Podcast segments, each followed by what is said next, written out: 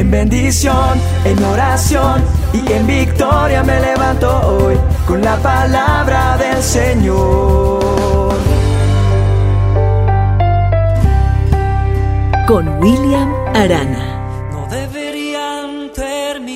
Una maestra estaba estudiando con su grupo de primer grado una pintura de una familia. Y en la pintura había un niño que tenía el cabello de color diferente al resto de los miembros de esta familia. Y uno de los niños del grupo se queda mirando y dice, ay miren, el niño de la pintura es adoptado, por lo que tenía el color de su cabello totalmente diferente al resto de toda esta familia. Entonces una niña que también está en el grupo dice, yo sé todo de adopciones porque soy adoptada. Y entonces el niño le pregunta, ¿y entonces qué significa ser adoptado? Y ella contesta, significa que tú creces en el corazón de tu mamá en lugar de crecer en su vientre. Qué tremenda respuesta la de esta niña. ¿Por qué? Porque es verdad, yo conozco familias que han tomado la decisión por la adopción y yo creo que es el acto de amor, la muestra de amor más grande que puede hacer alguien por otra persona, por un hermano, por, por ese prójimo, como dice la palabra de amar al prójimo como a sí mismo. Un acto de amor como en la adopción no se compara con nada.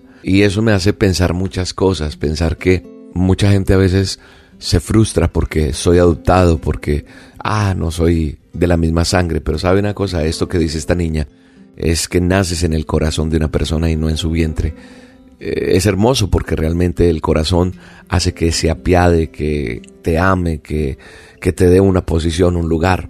Y eso también sucede con, con nosotros como llamados hijos de Dios, pero en adopción, porque nosotros somos parte de ese linaje escogido de parte del Señor. El Espíritu Santo tiene muchos títulos porque cumple muchas funciones y una de esas es adoptarnos como hijos de Dios. Cuando yo miro la palabra de Dios en el libro de los Hechos, en el manual de instrucciones, veo que una de las revelaciones más importantes para nosotros es cuando Pablo dice que hemos recibido del Espíritu de adopción, porque lo podemos llamar Padre a nuestro Señor. Y esto es una excelente forma de explicarnos el antes y el después de nuestra vida, porque nosotros éramos pecadores, transgresores de la palabra de Dios. Y eso nos tenía en orfandad, porque si somos hijos, al aceptar a Jesús como nuestro Salvador, significa que al vivir en pecado éramos huérfanos, pero Venimos de ese sistema de, orfandad y el sistema que el mundo nos enseña, pero en la casa de mi padre he aprendido a ser hijo, en adopción, pero me ha dado el mismo título. Una vez me quedé observando una familia que adoptó una niña y y la amaron profundamente, claro. De hecho, hay unas películas bellísimas sobre la adopción que hay que buscar. No recuerdo ahorita un título de una película muy bella de adopción, pero quiero decirte que vi en una familia una niña que adoptaron. La amaron, obviamente. El hecho de la adopción, como lo dije anteriormente, ya es un hecho de una muestra de amor. La amaban profundamente, pero cuando esta niña llegó a la casa, ella venía como apagadita, por llamarla así, emocionalmente. No reía, mm, nada. Esta niña era mm, muy apagada emocionalmente porque se había acostumbrado a vivir en ese mundo de donde era, donde ella no era importante. Pero allí en el lugar donde llegó le daban la importancia. Y al comienzo ella no entendió eso, pero poco a poco, después de unas semanas, de unos días, ella sonrió, empezó a sonreír porque ni sonreía y estaba siendo transformada para expresar esas emociones como hija.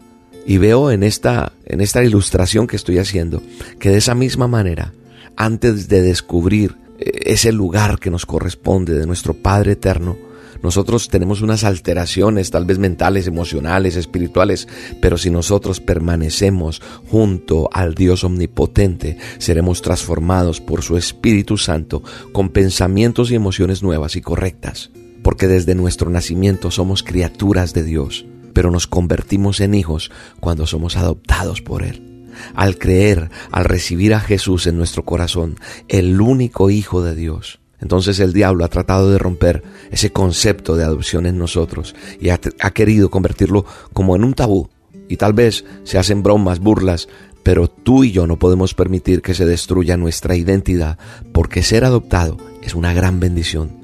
Y Pablo usa el concepto de adopción porque un hijo natural podía ser desheredado según la ley judía y romana, pero en la ley romana a un hijo adoptado nunca lo podías desheredar. Es más, se le daban todos los derechos. Entonces al ser tú y yo hijos, también somos herederos, coherederos en Jesús. Si padecemos con Él, si le obedecemos y hablamos de Él, tenemos varias herencias. Tenemos esa manifestación gloriosa, podemos interceder como nos conviene y todas las cosas nos van a ayudar para bien porque la herencia que tenemos, Dios es por nosotros y nadie puede estar en contra de esto porque Dios te da la fortaleza. Y si Dios Padre entregó a Jesús, su único Hijo, como nos, nos dará también todas las cosas, fuerza, sabiduría, gracia, provisión. Nadie puede condenar, nadie puede separar su amor. Somos más que vencedores, ni la muerte, ni la vida, nada podrá separarte del amor de Dios. Esa es tu herencia, esa es mi herencia, porque somos hijos adoptados. Ojalá tú entiendas a través de esta dosis y te convenzas de estar seguro de todas estas promesas, tal como Pablo lo asegura en la palabra de Dios. A ver, si tú te pones y cambias esa manera de pensar, entonces deja de decir, a ver si Dios me sana, a ver si logro pagar, espero que Dios me perdone. ¿Por qué? Porque vives inseguro insegura cuando debemos disfrutar plenamente de esa herencia y compartirla. Padre, gracias por esta dosis. Gracias por la bendición tan hermosa de saber que soy llamado tu hijo. Gracias Señor porque me diste adopción. Nacimos en tu corazón. Y eso es lo más hermoso. Planeaste lo mejor para mí. Y me has dado un futuro, me has dado un nombre, me has dado un lugar. Eso tienes que creerlo tú que me estás escuchando allí. Dile, Señor, gracias por el lugar que me corresponde. Gracias por la honra que me das. Gracias por bendecir mi vida de esta manera. Amado Dios, gracias por todo. Te alabo y te bendigo. Gracias Dios. Te quiero mandar un abrazo. Te bendigo en este día. Te digo que viene lo mejor para ti en el nombre de Jesús. Dios te bendiga y espero conocerte un día y abrazarte.